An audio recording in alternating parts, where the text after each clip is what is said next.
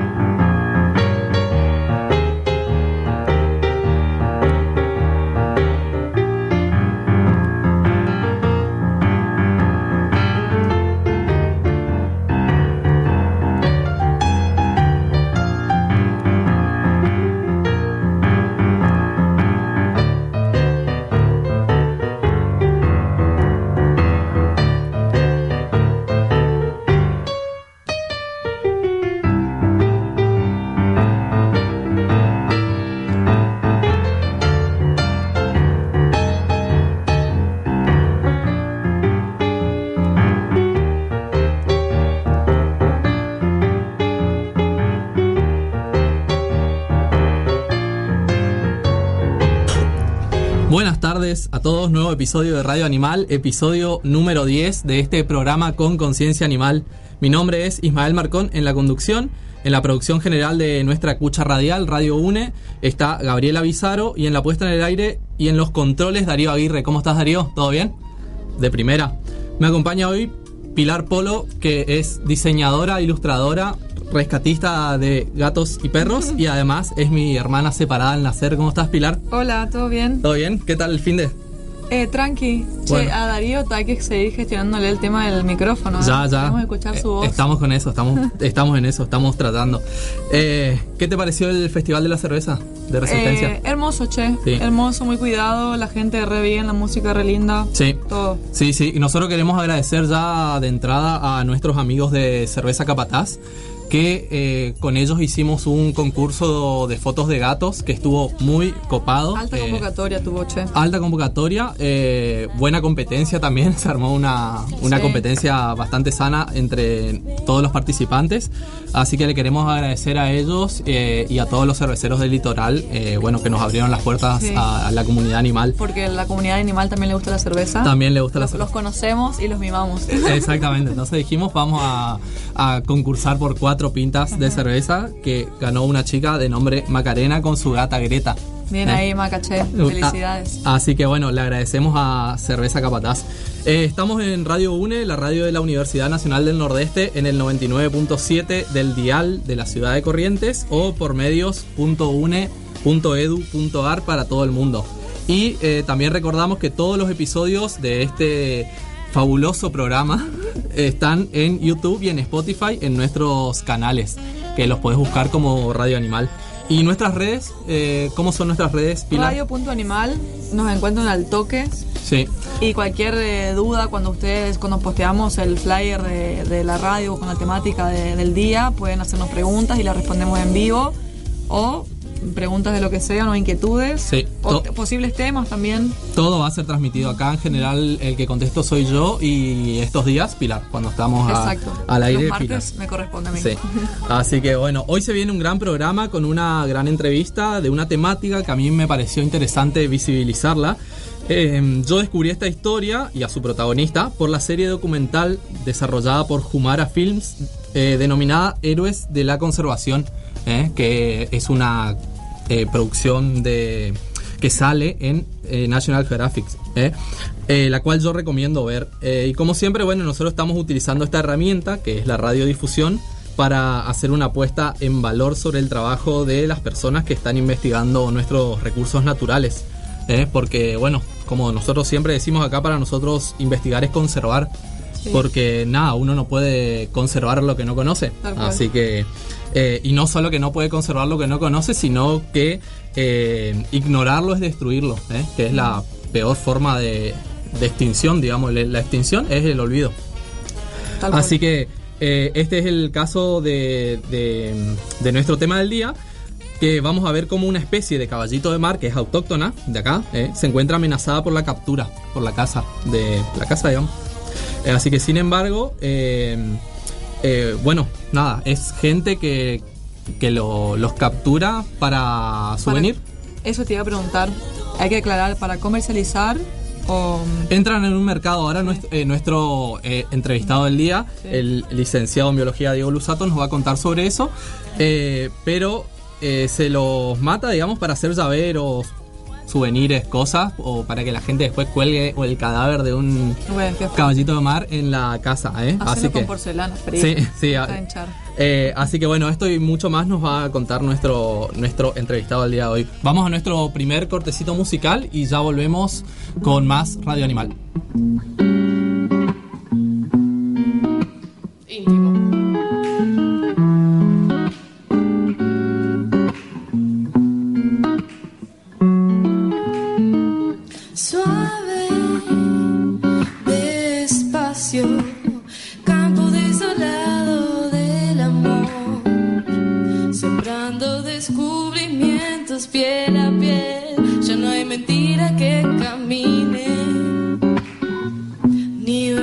Que se mantenga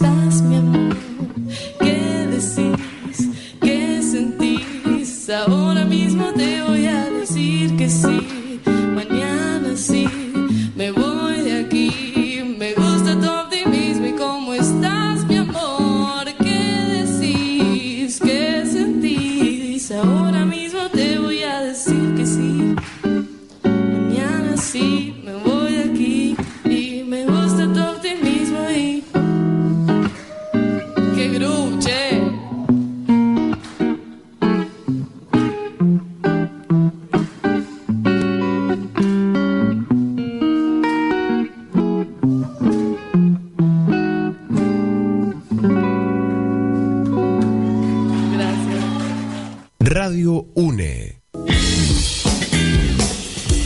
Bien, escuchábamos una joyita musical que yo encontré eh, en YouTube de la talentosísima Aime Cantilo, a quien yo admiro mil. Este tema lo encontré en YouTube eh, el año pasado y tuve la posibilidad de descargarlo antes de que, de que de no esté más disponible. ¿eh? Así que bueno, estamos ya en comunicación con el biólogo e investigador del CONICET, Diego Lusato. Bienvenido, Diego, ¿cómo estás? Hola Ismael, muchas gracias por el interés. Bueno, te saluda, eh, bueno, yo Ismael y Pilar, que está conmigo acá en el Hola, estudio desde. Corrientes. ¿Cómo estás? Hola Pilar, un gusto. Igualmente. Bueno, yo antes de, de iniciar quiero decir, bueno, que la, esta, la serie de la que vos formás, formaste parte, Héroes de la Conservación, viene a ponerle un poco de rostro y cara a nuestros investigadores y también visibilizar un poco la tarea que vienen desarrollando en la conservación, eh, que es lo que vienen haciendo ustedes, ¿no, Diego? Sí, o sea, hace ya muchos años yo trabajo en este tema y, y no tenía mucha visibilidad realmente y bueno, eh, tener la oportunidad de que salga en una pantalla como la National Geographic un poco mueve. eh, No es poca cosa. temática. Sé, que hace 15 años que estás investigando a los hipocampos o caballitos de mar. Eh, a mí me gusta siempre desandar un poco el camino este, así que contanos, Diego, cómo es que nace tu pasión por esto tan particular. Hola, Diego. Ahí se nos, se nos cortó.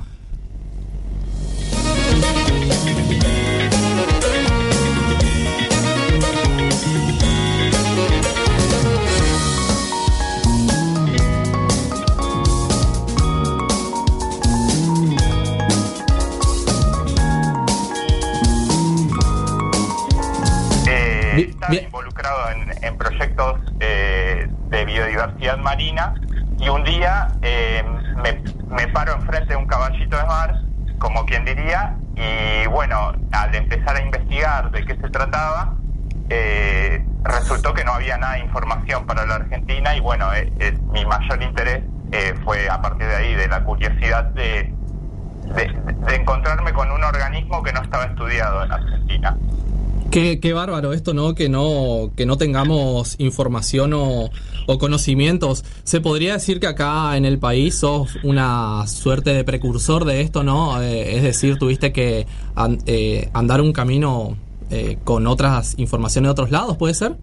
Eh, Claro, o sea, no, no había nada de información, no había na- o sea, no, no tenía ningún referente acá en el país como Eso. para seguir su camino, o sea, tuve que abrir un- una línea de investigación para, para trabajar con estos organismos, o sea, desde el, el origen, porque eh, la poquita información que había, lo primero que nos dimos cuenta era que eran animales mal identificados, o Ah, sea, mira. nos habían puesto eh, eh, nombres que no eran, que no podían ser, porque o porque ya habían dejado de existir o porque había especies europeas y bueno, o sea, la poquita información que, que pudimos encontrar eh, no podía ser.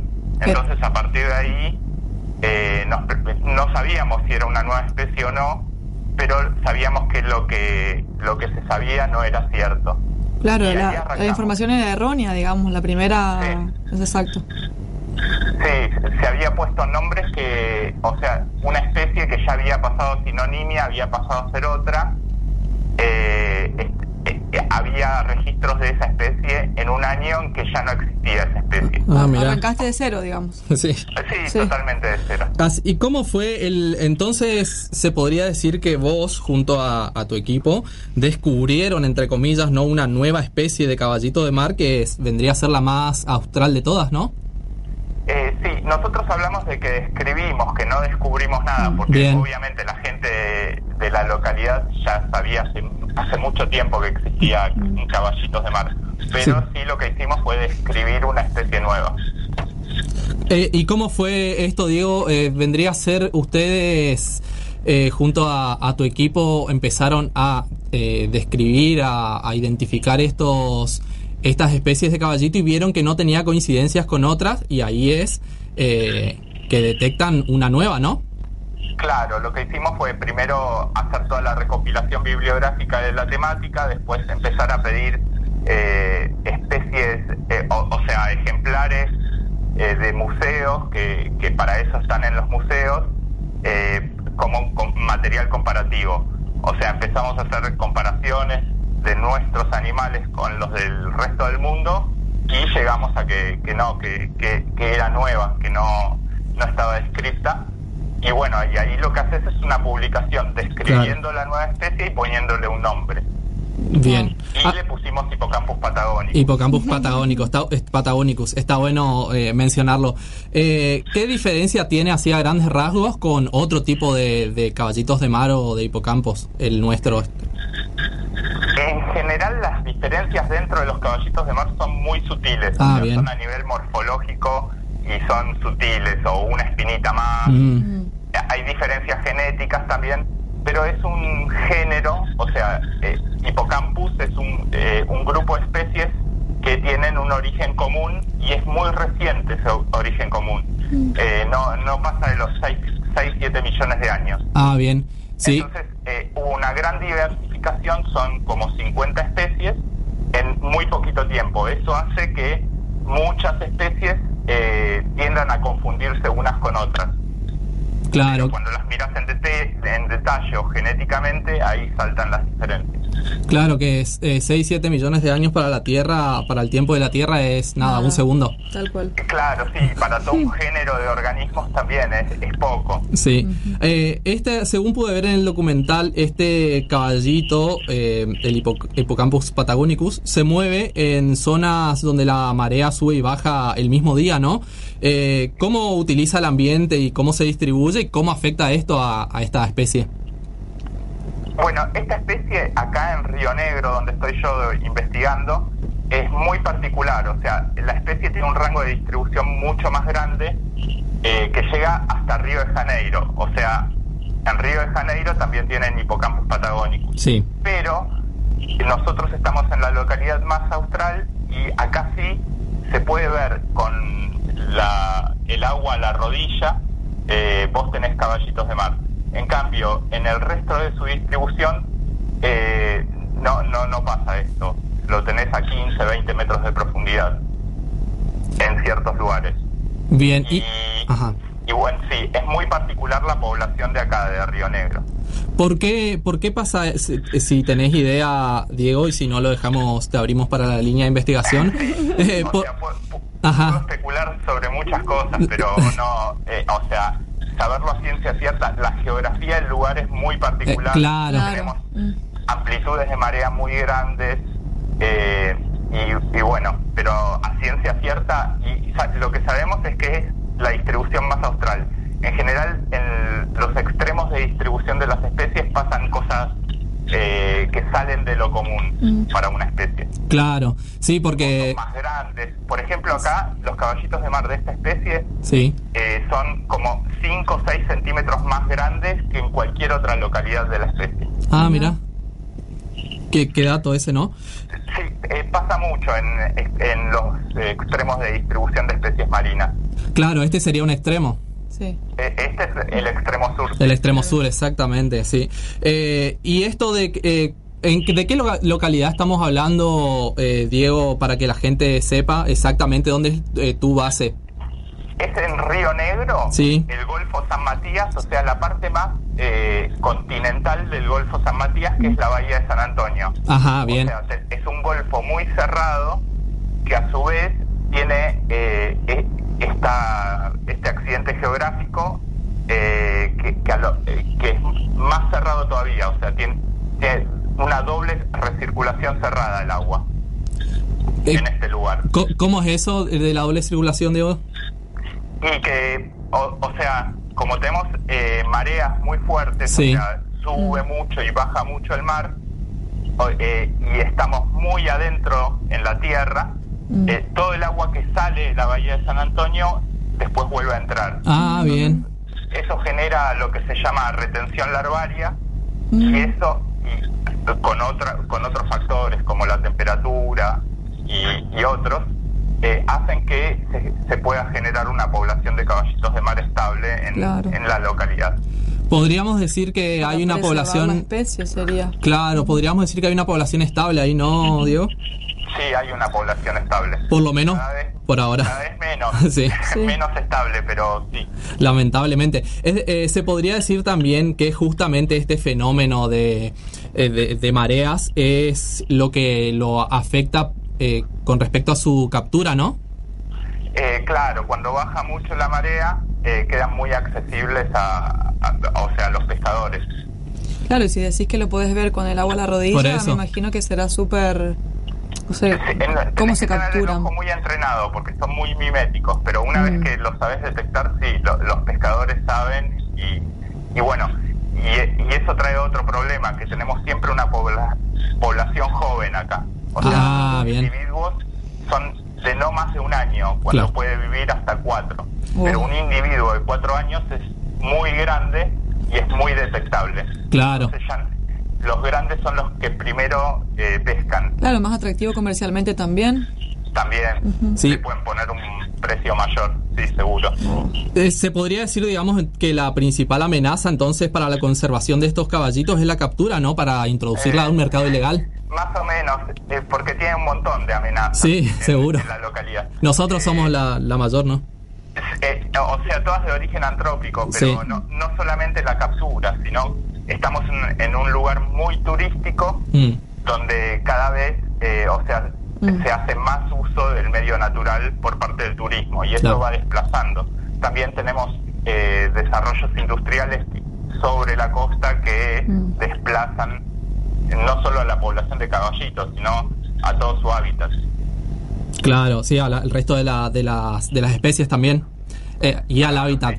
Sí, sí, donde antes había un ecosistema muy diverso, Eso. ahora hay un desierto, Sí. donde se instaló una fábrica justo en el momento en que estábamos describiendo la especie. Sí. O sea, yo vi el antes y el después. Claro, vos, vos anduviste todo ese camino, o sea, sabés de primera mano de, de- de lo que estamos hablando, digamos. Sí, sí. Diego, eh, con respecto a, a- a eso justamente, a la, a la amenaza, ¿cómo estamos en- a nivel protección en ese sentido? Eh, bueno, estamos dentro de un área natural protegida que tiene un plan de manejo y dentro de ese plan de manejo eh, se prohíbe la captura, se prohíben un montón de cosas respecto al caballito de mar. Sí. El problema es el cumplimiento eh, y no solamente respecto al caballito de mar, sino sobre todo el área natural protegida. Básicamente no se cumple nada de lo que ahí dice que debiera pasar. Claro. Está bueno, está bueno decirlo eh, para que bueno todo todo el país lo sepa por lo menos. ¿eh? Ahí sabemos que en, que en, que en ese lugar particular, en ese área par- protegida particular, eh, no se están cumpliendo o no le estamos dando las condiciones de conservación necesarias a esta y otras especies, ¿no? Sí, seguro. Eh, es, es un gran problema este. Bien.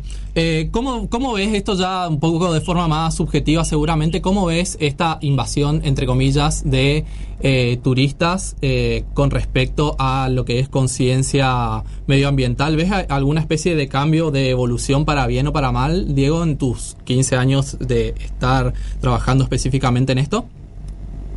Y yo creo que, eh, o sea, la evolución fue para mal, porque fue un Mm. crecimiento eh, desorganizado del turismo, sin tener en cuenta eh, muchas veces los recursos naturales y solamente áreas de esparcimientos. Y bueno, y ahora, con todo esto de la visibilización, estamos, por lo menos, a- alguna gente me pregunta, o sea, ¿y qué podríamos hacer? Mm, ¿Cómo sí. podríamos diseñar eh, un espacio para que se conserve mejor? Cosas así. O sea, pero es un fenómeno de, de estos últimos meses, de- a partir del documental, básicamente. Eso iba a decir justamente, porque así como también nosotros llegamos a través del documental, eh, mucha gente capaz te habrá contactado por eso, justamente, ¿no? Sí, sí. O, o sea, como que hay más interés, está más visible y bueno, lo que antes era un- una cobertura azul que no se veía para abajo, ahora sabemos que hay, hay especies que, que pueden estar sufriendo nue- nue- nuestro avance sobre el medio natural. Exacto. Bien, perfecto. Bueno, por eso también nosotros estamos acá tra- eh, visibilizando esta, esta temática. Eh, Diego, para ir cerrando, que nos quedamos ya con poquito tiempo, contanos, eh, que me pareció interesante traerlo acá, un poquito sobre este método de identificación que vos estás trabajando y que es novedoso a, a nivel mundial, digamos, ¿cómo era antes y qué estás planteando vos ahora? Claro, el, el método en realidad se basa, eh, yo lo que trataba de hacer es medir un caballito de mar, que son muy difíciles de medir Sí. porque eh, son muy articulados. Y bueno, el caballito de mar lo que tiene es un, y todos los caballitos de mar, un comportamiento cuando vos lo presionás por la parte del tórax contra una superficie plana, se extiende. Entonces, a mí se me ocurrió ponerle una bandita elástica alrededor de una tablita plana, lo pongo ahí el caballito de mar, entonces está todo extendido. Pongo una reglita Sí. y le saco una foto y después lo puedo medir. Pero a la vez me permitió eh, sacarle fotos macro a los rostros de los caballitos de mar. Y ahí vemos que hay un montón de características distintivas que varían individualmente. O sea, tanto unos puntitos que tienen en la cara como el- la morfometría misma, o sea, cuando vos me, eh, como, como se hace el reconocimiento facial. Claro. La huella, digamos, la huella digital, pero bueno, Wow. en otra, traducido a otra. Qué hermoso. Claro, eh, eh, es lo mismo. Y entonces eh, los puedo- y antes lo que se hacía era inyectarles un colorante, o sea, con, con una jeringa chiquita, pero para un caballito de mar debe Oh. ser muy grande. Sí. Y bueno, era un método bastante invasivo. Claro. O sea, se, se lo marcaba con un colorante específico y bueno, y esta metodología lo que permitiría es ser menos invasivo, eh, reducir el tiempo de manipulación del animal porque es solo sacarle una foto y liberarlo. Claro. Qué Y bueno. bueno, y, eh, y además tiene la ventaja de que eh, genera un repositorio, o sea, todo lo que yo veo queda registrado en una foto Claro. y no, no en un anotador que a lo mejor tiene la subjetividad del investigador. Claro. Claro. Sí, sí, vos estás en un registro eh, objetivo. Estás Exacto. creando un, un registro objetivo. Qué genio. Sí, eh, eh, esa es la, eh, o sea, a grandes rasgos, Sí. eh, el método que estoy utilizando ahora. Bueno, eh, bueno Diego, nos quedamos sin tiempo, así que bueno, yo quiero, eh, antes de terminar esta comunicación, quería agradecerte por compartir justamente tu tiempo con nosotros, con esta comunidad animal. Eh, yo la verdad que no tengo hijos aún, eh, pero bueno, quiero agradecerte a vos, Diego, y a todos nuestros investigadores, porque sé que si algún día tengo hijos, sobrinos o lo que sea, ellos van a tener la posibilidad de ver estas especies, estos caballitos de mar y otras especies más, no por fotos, gracias al trabajo incansable que están realizando ustedes. Eh, un trabajo, digamos, cuasi de hormiga y que muchas veces está invisibilizado que bueno, vienen realizando ustedes nuestros investigadores argentinos. Eh, hablar con, con ustedes para mí es como, no sé, como que Bonadeo esté hablando con Messi, así que imagínate, eh, quería dejarte este agradecimiento de parte mía y de toda esta comunidad animal. Así que bueno, gracias Diego, te damos la bienvenida. Eh, así pasó por, por esta cucha radial, mediante comunicación telefónica, el licenciado en biología Diego Lusato. Nosotros vamos a escuchar un cover que tiene como protagonista a eh, la dulce voz de Noelia Andrade Dumont, que es la autora de la playlist número 3 de de Radio Animal que va a salir esta noche en la cucha radial la 99.7 de la ciudad de Corrientes o por medio.une.edu.ar para todo el mundo. Sintonizanos a las 20 a las 20 horas para escuchar esta playlist mientras te relajas. ¿eh? Y el flyer no, lo realizó nuestro amigo de la casa, eh, Emiliano Correa, quien se ganó un Aguaraguazú. Eh, amigurumi tejido por Micha en el programa de, de- Sí, que le dedicamos a la muy hora feliz, sí que estaba muy feliz bueno eh, lo convocamos y él se, se copó y nos hizo el flyer. Así que, eh, dicho todo esto, quédate que se vienen más agrupaciones ambiental- ambientalistas para contarnos lo que pasó recientemente en esta movida mundial por el cambio climático. Desde la ciudad de Corrientes, transmite LRH 447, Radio Universidad Nacional del Nordeste. La radio de tu universidad. Tomemos precauciones al volver a casa después de una inundación y evitemos enfermedades. Usa botas de lluvia y guantes de goma. Limpia tu casa a fondo con agua con lavandina y déjala ventilar. Tira los alimentos que hayan estado en contacto con el agua o fuera de la heladera por más de dos horas. Usa repelentes y espirales para protegerte de los mosquitos. Si ves animales peligrosos, no te acerques a ellos. En caso de mordedura de serpiente, anda de inmediato al centro de salud más cercano. La prevención y los cuidados nos protegen a todos. 0800-222-1002. Ministerio de Salud, Presidencia de la Nación. Estás escuchando Radio UNE, la radio de la Universidad Nacional de Nordeste.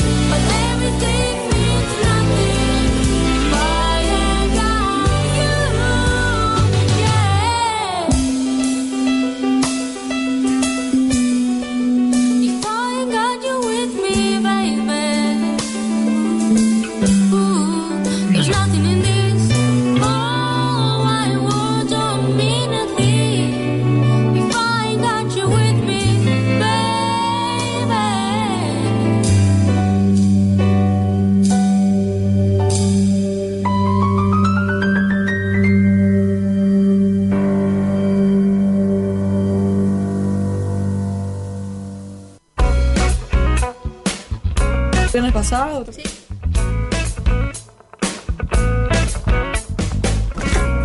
Bien, volvimos. Se nos había cortado la comunicación telefónica al final eh, con Diego. Estuvimos haciendo unos malabares con mi teléfono celular eh, y se nos cortó al final, pero él llegó a escuchar nuestro saludo eh, y no pudo saludarnos, pero estaba Yo bueno. quería que diga algo al final. Sí, súper agradecido, eh, co- de, bueno, por visibilizar un poco esta temática eh, y bueno, tenerlo en cuenta a él, así que nosotros le volvemos a agradecer a él. Escuchábamos recién un tema de Noelia Andrade Dumont, ella es eh, música, a mí me gusta decir música cuando, porque el, chabón es músico y La la, la mujer es música. Música. Eh, es profesora de eh, además es profesora de canto y piano. La pueden encontrar en Instagram como Noelio-bajo. Eh, eh, ese es nuestro regalito para ella que nos hizo esta hermosa playlist por música para descubrir esta, esta noche. Así que acordate que a las 20 tenés una cita con la comunidad animal Cuando vas al gimnasio te pones la playlist. Te pones la playlist. O cuando estás en tu, volvés de trabajar, Sí. estás en tu casa, cuando salías Sí. a correr, cuando salías a pasear la canela. La canela, sí. ¿Eh? la canela. Esa onda. Bueno, así que bien, ya están con nosotros Lucila, Florencia y Sergio. Eh, ¿Cómo están chicos? ¿Qué tal? Buenas tardes, ¿cómo están? Muchas gracias por la invitación. Bueno, gracias a ustedes por venir. Eh, vos, eh, voy a empezar así por orden. ¿Cómo estás, Florencia? Contanos eh, de- eh, a qué agrupación perteneces y bueno, y a qué, cuál, a qué se dedican, digamos, a- para decirlo entre comillas, para que la gente entienda, eh, cuál es su lucha. Sí, nosotros nos hacemos llamar los defensores del pastizal. Sí, Somos en general biólogos, guardaparques, pero de repente hay un músico, o sea, ciudadanos. Y estamos básicamente luchando por los, los pastizales. bien. Es un ecosistema que en general, digamos, en la Argentina no está bajo ningún tipo de protección, no tiene una ley de bosques. Eh, Claro, no tiene una ley como, la, como si la tienen los bosques. Claro, Y es un ecosistema totalmente diferente, digamos, y, no deja de ser vulnerable. exacto. Y igualmente diverso, digamos, Sí. no, no por eso deja de. o, o tiene menos valor. Sí. Sí, igualmente, de hecho, no sé eh, si tenés idea de la evolución, pero eh, creo que se está empezando a investigar un poco más a los pastizales, o por lo menos se los está teniendo un poco más en cuenta de lo que era antes, ¿puede ser? Sí, totalmente. Es más, eh, en general eh, fue un ecosistema medio relegado. Sí.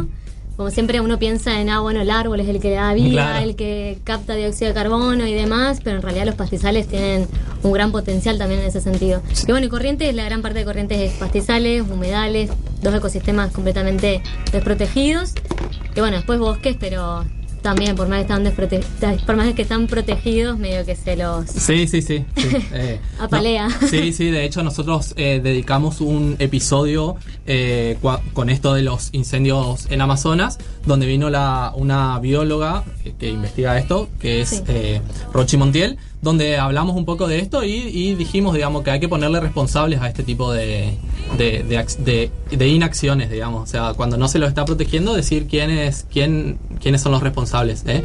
Eh, pero sí, sabemos que, que no se los está protegiendo. Claro, por eso es que nosotros apuntamos más que nada a que hayan políticas públicas diferentes a las que están en este momento en auge, digamos. Sí. O sea, que cambie el sistema de producción, ¿me entendés? Que haya un fomento de, de actividades más sustentables, amigables con nuestros ecosistemas también, así que Esa- por esa. Van por esa, perfecto. Eh, también está con nosotros Sergio. Eh, contanos, Sergio, vos eh, a qué agrupación perteneces eh, y cuál es su lucha. Sí, yo pertenezco a Guardianes de Liberá. Bien. Hace más, hace ocho años que estoy. A un tiempo. Sí, bastante, bastante Interesante, tiempo. bien. Y bueno, Guardianes eh, surgió en base, eh, surge en base a los conflictos ambientales que existen en el interior de, de Corrientes. En ese momento fue en el 2011 que había una rosera en Carlos Pellegrini que estaba contaminando, digamos. Sí. Entonces se realizaron dos acciones directas de, de corte de puente y ruta, digamos, y por un repudio también de la, de la localidad también, esas arroceras se logró cerrar.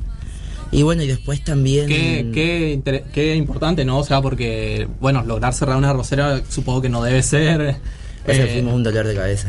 Claro, sí, no, por la eso. pena. La verdad que Sí. felicitaciones eh, por ese logro. Increíble. Y también decir que Colonia Carlos Pellegrini es uno de los portales a Esteros de Liberá. O sea, teníamos básicamente en Esteros de Liberá, adentro de, de, de Esteros, una arrocera. ¿eh? Eso Sí, hay que decirlo. La- teníamos, arroceras. porque ustedes la cerraron.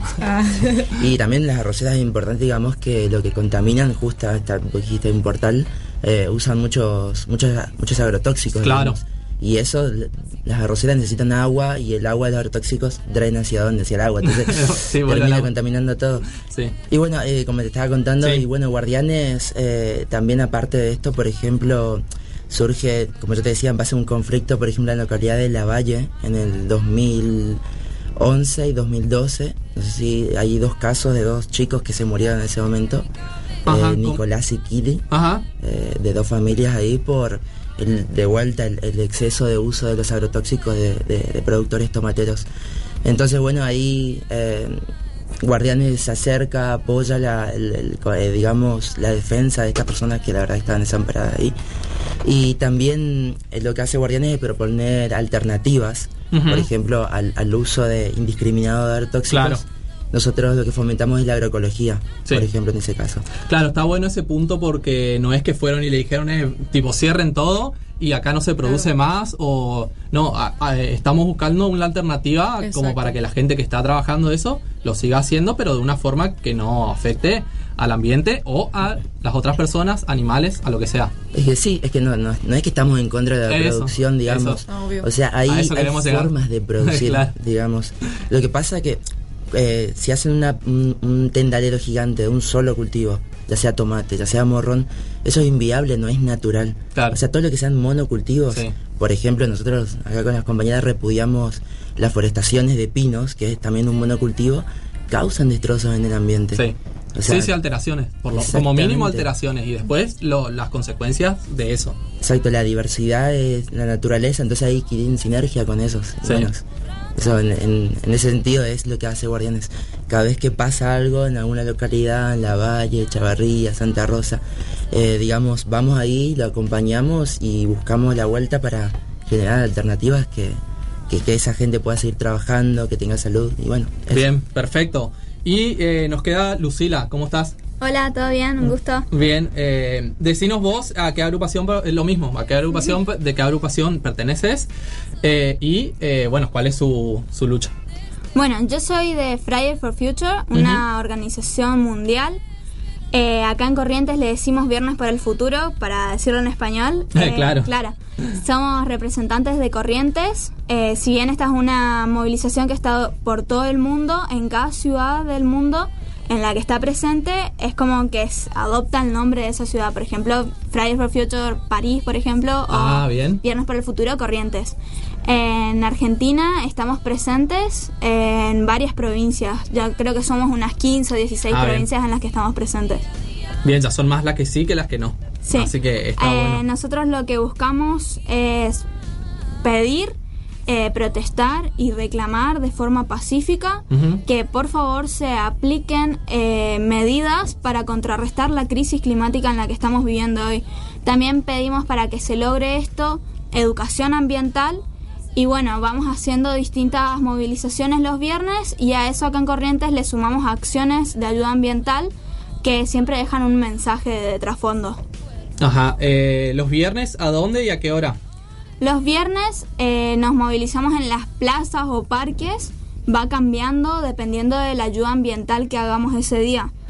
Y eso también, la ayuda ambiental va variando. El mes pasado nos centramos en la limpieza de playas para concientizar sobre la cantidad de residuos que terminan en nuestro río. Y este mes, el, el- este mes de octubre, queremos comenzar a hacer actividades de plantación de árboles para concientizar sobre el desmonte. Bien, perfecto. Eh, ¿Cuántos años tenés vos, Florencia? Que sos Yo te quería preguntar Sí, lo mismo. joven. Yo tengo 16 años. Ah, está buenísimo porque, bueno, eh, son es la generación que viene y es justamente la que está eh, luchando por esto. Ustedes dos también, no sé qué no, no quedan afuera. Claro, por eso. hace 8 Pero años sí. y no sé. claro. No. Sí, las. Ah, sí, acá en Corrientes eh, Fridays está hace. Esta va a ser nuestra octava semana Claro. recién, hace poquitísimo estamos. El movimiento nació hace un año más o menos, o sea, somos bastante nuevos. Y está muy apuntado a los jóvenes y adultos jóvenes porque eh, por lo que reclamamos es por, nues- por nuestro presente, pero por nuestro futuro. Sí. Porque todo el esfuerzo, bueno, acá esta es Radio UNE, todo el esfuerzo que hacen los estudiantes a, a lo largo de su vida, que ustedes saben lo que es rendir el parcial, esto, lo otro, yo no sé todavía porque estoy en la secundaria, pero se ve desde afuera que, Sí, sí. que se pone mucho estudio a las materias, entonces que después todo eso se vea perdido por que no cuidamos el ambiente, que todo ese esfuerzo haya sido en vano, sería una lástima. Sí, la verdad que sí. Así que, bueno, felicitaciones por haberte sumado de tan joven. Eh, Qué cuenten, empatía. Sí, para con no, eh, Sí, nosotros sí, y todos. nuestro ambiente. Eh, cuéntenos un poco sobre la cómo fue esta este no sé cómo cómo es el nombre movilización mundial por el cambio climático lo- lo del 27 pasado. Bueno, en realidad, primero estábamos un poco desalentados. Ah. Va, yo, por lo menos nosotros los defensores, pensábamos que estábamos casi solos. Ah. ahí conocíamos que estábamos los guardianes de Liberá y ahí terminaba todo. Y de repente, bueno, de a poquito nos fuimos contactando con, con todas las organizaciones, terminamos siendo 10, digamos, el viernes pasado. Superó nuestras expectativas. Después al final surgió una marcha así como medio colectiva, medio sí. que todos dijimos, eh, marchemos, sí, bueno, fuimos a la Cabral y la verdad que la gente en general nos sacó muchísimas fotos, pero eh, digamos, sentimos eh, que nos recibieron bien, Sí, digamos, sí. a la gente eh, se sentía con la cabeza y demás, así que además mucha gente por ahí se sumaba un ratito a la marcha con nosotros. Creemos que vamos por un buen camino. Estamos empezando esta lucha colectiva, o sea, por más de que, bueno, compañero está hace ocho años, pero esto Sí. colectivo recién está sucediendo acá en Corrientes y creemos que no va a parar. digamos. Eso, la gente pregunta cómo se, cómo lo ven, digamos, desde afuera, la gente intercambia con ustedes, se interesa. Sí, se interesa, igual falta mucho accionar. Eh, la movilización, yo me empecé con todo esto en la segunda movilización mundial por el clima. Son movilizaciones que vienen desde Europa, Mm. que se llaman mundialmente desde Europa, eh, todos los países donde comenzó el movimiento. Y acá en Corrientes aún no había una organización para eh, mayo, que fue la segunda movilización mundial. Para antes, ni te cuento, para marzo, que fue la primera, no había nadie. sí, sí, me imagino. Pero para la segunda fui, me sumé, me encontré, fui yo sola, no, no sabía de nadie más que iba a participar. Bueno, fui, me sumé ahí en grupo, éramos 15 chicos eh, y chicas. Y después ver esta movilización del 27 ahora en septiembre y éramos 200, 300 personas, es, es increíble lo Sí. mucho que pudimos lograr entre todas las organizaciones. Qué lindo, ¿no? Ver la evolución de, de- de algo, o sobre todo verlo desde los comienzos. Eh, y algo que me, que me gustaría resaltar también es que, eh, que visibiliza un poco este tipo de juntadas o de marchas es eh, lo mismo que estamos haciendo acá, como de diferentes agrupaciones, cada una en su, en su lucha, comparten eh, una, un todo global eh, y que se unen, digamos, para, eh, para no sé, para ahondar fuerzas, digamos, para, hacerse más, para potenciarse. Eso la verdad que está buenísimo porque, bueno, entre tantas eh, discordias y disparidades y detracciones que tenemos para con un con, con cualquier tema, digamos, básicamente. Acá estamos, tenemos la tendencia esa a dividir y a separar, Claro. unos de un color, otros de otro, ¿viste? Claro, la bueno famosa que- grieta es para Eso. todo, digamos, eh, en cualquier ámbito. Entonces está bueno eh, poner un poco de paños fríos. Y porque sobre- defendemos nuestra Sí. casa. Estamos Todos. defendiendo nuestra casa entre todos. En realidad, ah, bueno, ahora que nos estamos conociendo, digamos, con distintas, que son varias que estamos Sí, sí. dispersos, lo que sea. Acá hay tres, pero hablaron de diez, así que. Sí, había varias. Lo que veo que tenemos en común, por ejemplo, como decía la compañera recién, que movilizamos, digamos, Claro. nosotros creemos que las movilizaciones Sí, sí, sí. son necesarias porque hay que visibilizar, digamos, y es importante que salgamos a la calle todos a reclamar, digamos, y que se note eso y que poder exigir que haya cambios de políticas públicas, digamos, a favor de, Sí, es del que así, ambiente. así se logran las cosas. A mí, bueno, me- Así lograron lo de la rosera. Claro, Sí, así sí, lograron lo de la rosera, que es, un, bo- es, es siempre, este ejemplo lo vamos a traer siempre, Sí, eh, porque es, es el resultado, digamos, de algo, de un trabajo anterior. A mí siempre me gusta decir, bueno, eh, do- dos cosas. Primero es bueno, una frase de Galeano, que gente pequeña en lugares pequeños, haciendo cosas pequeñas, es la que mueve al mundo. Eh, y en segundo lugar, eh, algo que es lo mismo que esta comunidad. Empezamos siendo dos, tres, cuatro. Y mañana vamos a ser 50, pasado 200 y el año que viene 300 y así. Y es lo mismo eh, que les espera a ustedes. Así que, no sé, estén preparados porque en cualquier momento van a ser muchos Sí, más. Por ahí nos sentíamos muy, yo me sentía muy sola, como que sentía que así, sí. que era la única que- que estaba interesada por esto y de repente ver que tanta gente se suma, contactarme con las otras organizaciones, o sea, contactarnos entre todos. ¿no? Ellos fueron más los que trabajaron un poco, eh, pero porque bueno, ya tienen más experiencia. Y ver que tanta gente se interesa por esto es maravilloso. Sí. A mí me pasa a veces que hay gente que no sabe cómo, no se anima, eh, es tímida incluso, como decías vos, te fuiste sola, ¿viste? Hay Claro. gente que no, no quiere No. ir sola. Entonces, está bueno ver que está, o sea, esta como amistad también, ¿no? Eh, la lucha en común y decir, tipo, De hecho, "Che, ellos son, un, sumate". ellos son un espacio, digamos, donde Claro. cuando vos no sabés qué hacer y bueno, te contactás con alguno de ellos, che, ¿qué están haciendo? Yo estoy interesado. Es que Son un- ese, ese fue uno de nuestros Claro. objetivos también, decir, Claro. bueno, capaz que hay un montón de gente que Sí. está ahí solita pensando que no existe nadie acá en Corrientes Exacto. y de repente somos un montón y tenés la opción de unirte con los más jóvenes, los, medio los más viejitos, qué sé yo. Sí. Tal y cual. di- además distintas formas de luchar, ¿no? Porque cada uno tiene medio su manera y, y va, pero sí, está Exacto, buenísimo. cada uno en su forma, como puede. Como puede. Sí, eh, eh, aparte, bueno, hay que ser inclusivo también en esto. Inclusivo en el sentido de, de no ser excluyente. No, supongo que no son excluyentes con algunas condiciones, ¿no? Tipo, cualquiera que esté interesado, eh, con su pequeño aporte, lo que pueda, eh, se suma. Sí, totalmente. Por eso hacemos poner, antes del 27 hicimos una reunión organizativa abierta para que vaya cualquier persona, pertenezca a una organización. Y la verdad que fue gente que, que estaba, digamos, sola por ahí y- Claro. y, participó. ¿Cómo son los Instagram Eso de estaba por ustedes? decir, ¿cómo? Entonces, para, la, para que la gente sepa y porque Pilar ahora después eh, hace su trabajo de postproducción cuando nosotros nos vamos hacia Resistencia de vuelta. eh, ella no me habla y va trabajando. Eh, así que para etiquetarlos. Defensores del pastizal, nos buscan en Instagram y ahí estamos. Bien. Defensores del pastizal. Sí. Bien. Guardianes de Libera en Facebook. Ahí. Y en Instagram no. No, Eh, estamos, flojos.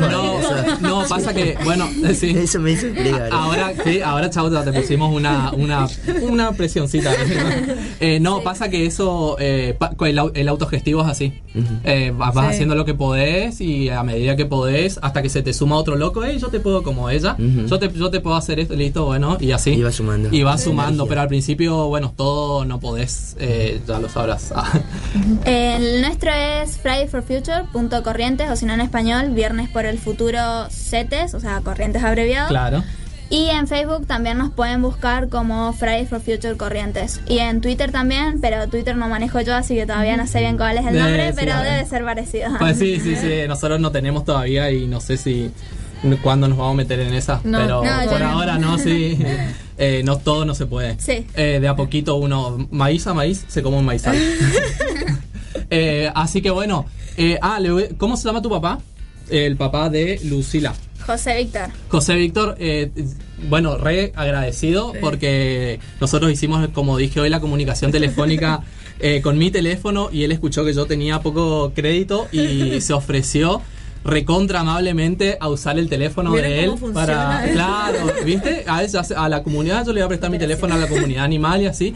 Así que un recontra fuerte abrazo y agradecimiento y por sumarte también a esta lucha porque de forma directa Apoyarla a claro apoyarla Nah, a ella es Me cuesta concientizarla de ella. no, pero, pero nada, es un trabajo y, y está Pero- haciendo mucho al, al acompañarte sí, a sí, vos. Yo muchísimo. Todo el tiempo me acompaña. Y desde Sí. el ejemplo. También, Sí, también, sí. Eso. Sí, sí, aparte, pero bueno, sí, es otra lucha esa porque son otras generaciones, a mí, con mis papás pasa lo mismo. Claro. Eh, Así que bueno, eh, ya nos quedamos sin tiempo, chicos. Eh, igualmente, acá todos los que pasan eh, tienen micrófono abierto, así que los esperamos la próxima cuando quieran comunicar o difundir algo, simplemente.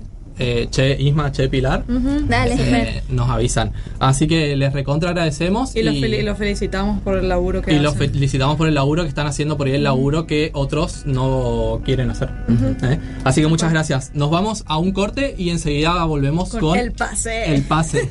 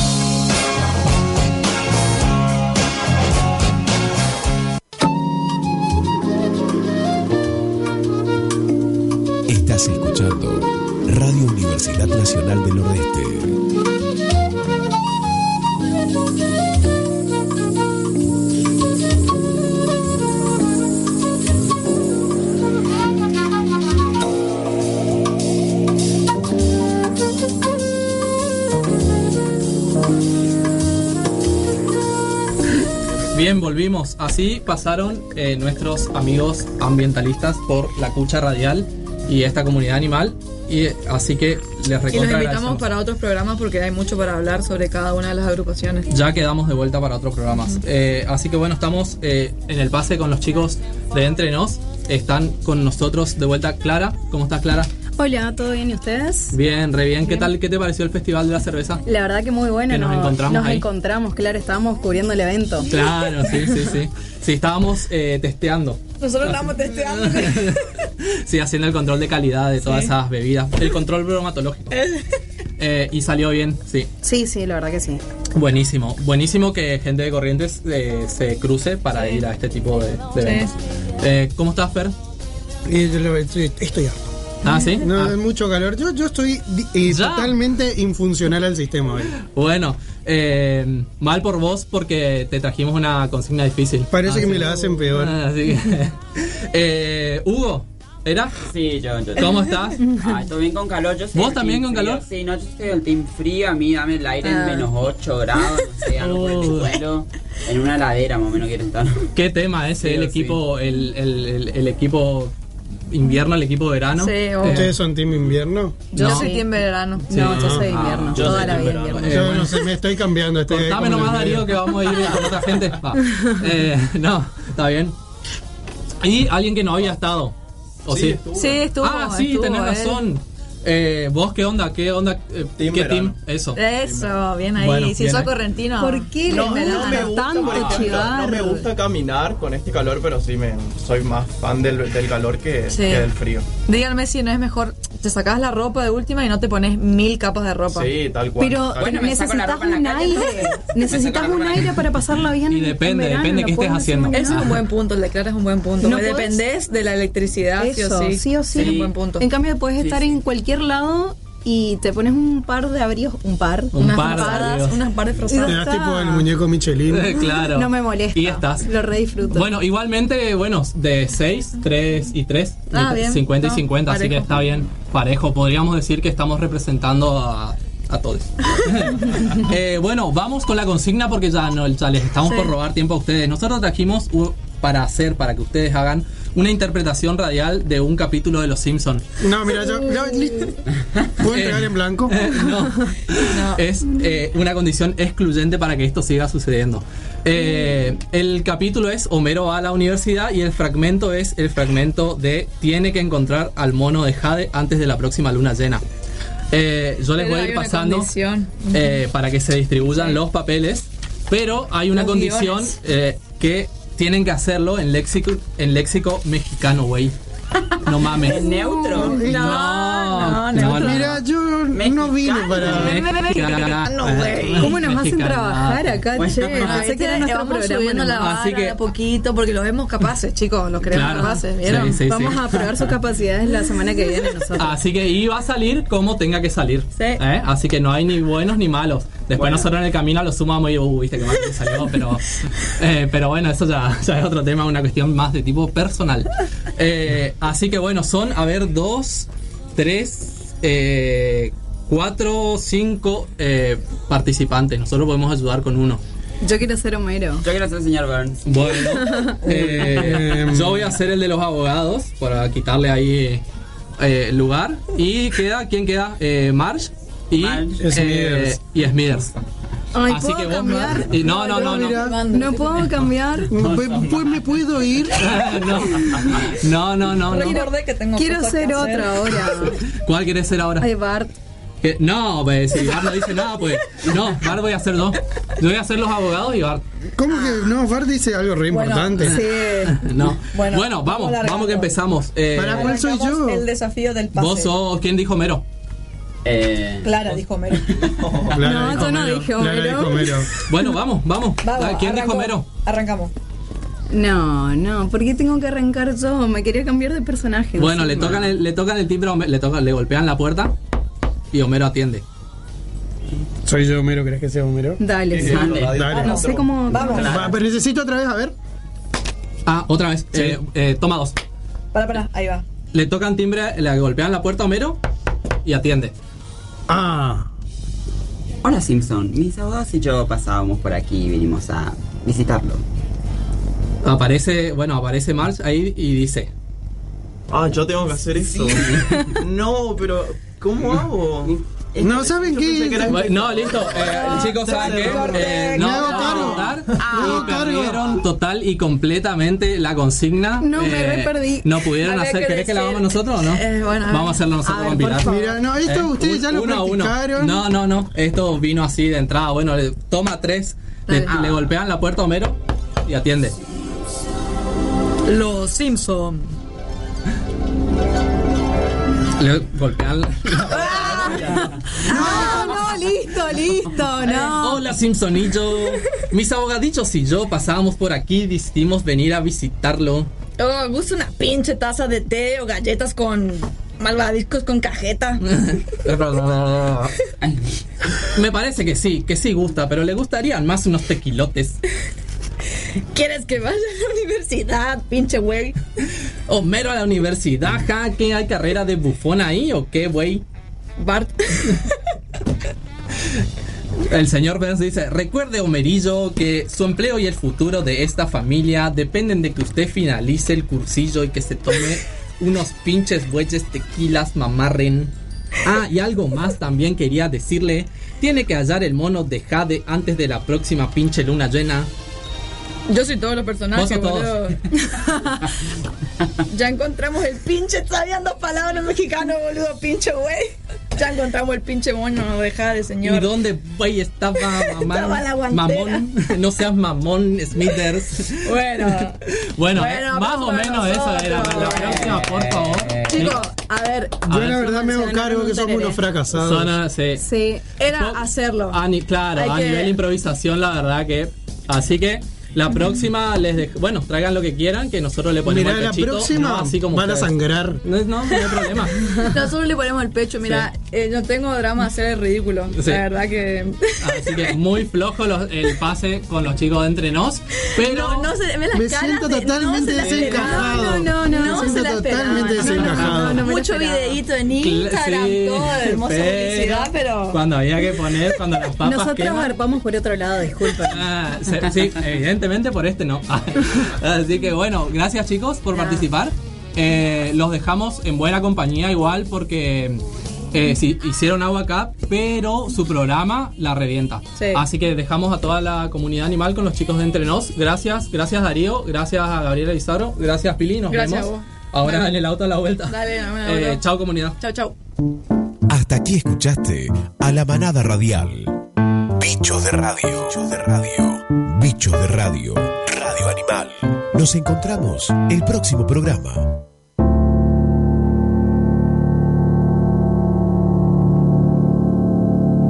En Sherwin Williams somos tu compa, tu pana, tu socio, pero sobre todo somos tu aliado, con más de 6.000 representantes para atenderte en tu idioma y beneficios para contratistas que encontrarás en aliadopro.com. En Sherwin Williams somos el aliado del PRO.